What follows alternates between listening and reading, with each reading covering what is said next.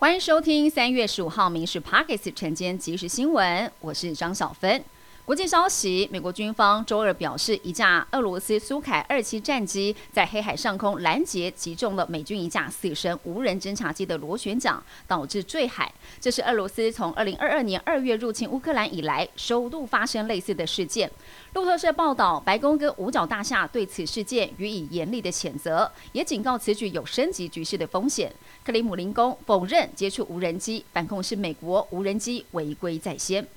美国通货膨胀持续的降温，二月消费物价年增百分之六，符合市场的预期。而且美国银行倒闭引发的恐慌消退，美股今天开高收高，美国股市道琼涨三百三十六点，另外 S M P 五百指数、费城半导体指数全都收涨。天气最新的消息，今天白天气温进一步的回升，各地高温普遍可以来到二十五度以上。南部内陆地区以及花东纵谷感受更加的温暖舒适，但是夜晚清晨还是比较低一些。西半部则是日夜温差大。降雨方面，迎风面东半部云量稍多，偶尔出现局部短暂阵雨；西半部是晴到多云的天气形态。中部云嘉南高频空品区是橘色体型等级。疫情相关的讯息，家长要注意了。时隔大约一年半，再度侦测到长病毒七十一型。卫福部公布了新增两例七十一型轻症，都是在北部，分别是一岁男童、四岁女童。副署长罗一军表示，三到六月是流行期，这是一个警讯。预测未来一周疫情会持续的缓升，会密切观察长病毒大流行是否卷土重来。昨天再报四例猴痘本土个案，国内已经连续三周有猴痘本土案例。截至目前，台湾总共累计确诊十二人，包括了七例本土以及五例境外移入。疾管署增购了一万剂猴痘疫苗，在下个月初到货。最新也拍板六都率先来接种猴痘疫苗，最快下周五开打。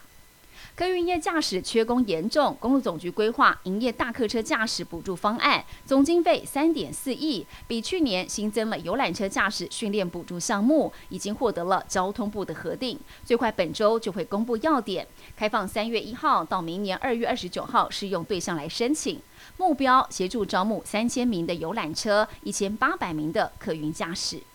交通部航政司宣布，三月三十一号起，向转机过境旅客来收取每人五百元的转机过境设施使用费，由航空公司随机票来代收，预计一年可以增加十五亿元的收入。航政司表示，邻近的日本成田、韩国仁川以及新加坡樟宜等标杆机场，早就对转机过境乘客来收取相关的费用，并且强调转过境旅客以外国人为主，不致对本国旅客会产生影响。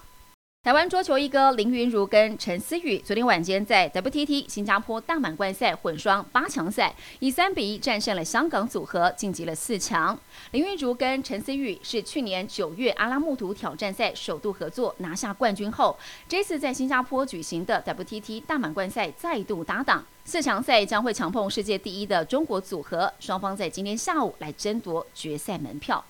澎湖县议长刘成昭林遭人检举涉嫌收贿、介入县府的人事官说以及违建拆除等案，廉政署跨海到澎湖兵分十九路展开了搜索，约谈了刘成昭林跟县府人员等十五人。检方讯后向法院声押刘成昭林等三人，其中刘成昭林及机要秘书两人遭到了羁押禁见，也成为了九合一大选之后首位被羁押的地方议长。以上新闻由民事新闻部制作，感谢您收听。更多新闻内容，锁定下午五点半《民事 Pockets 晚间即时新闻》。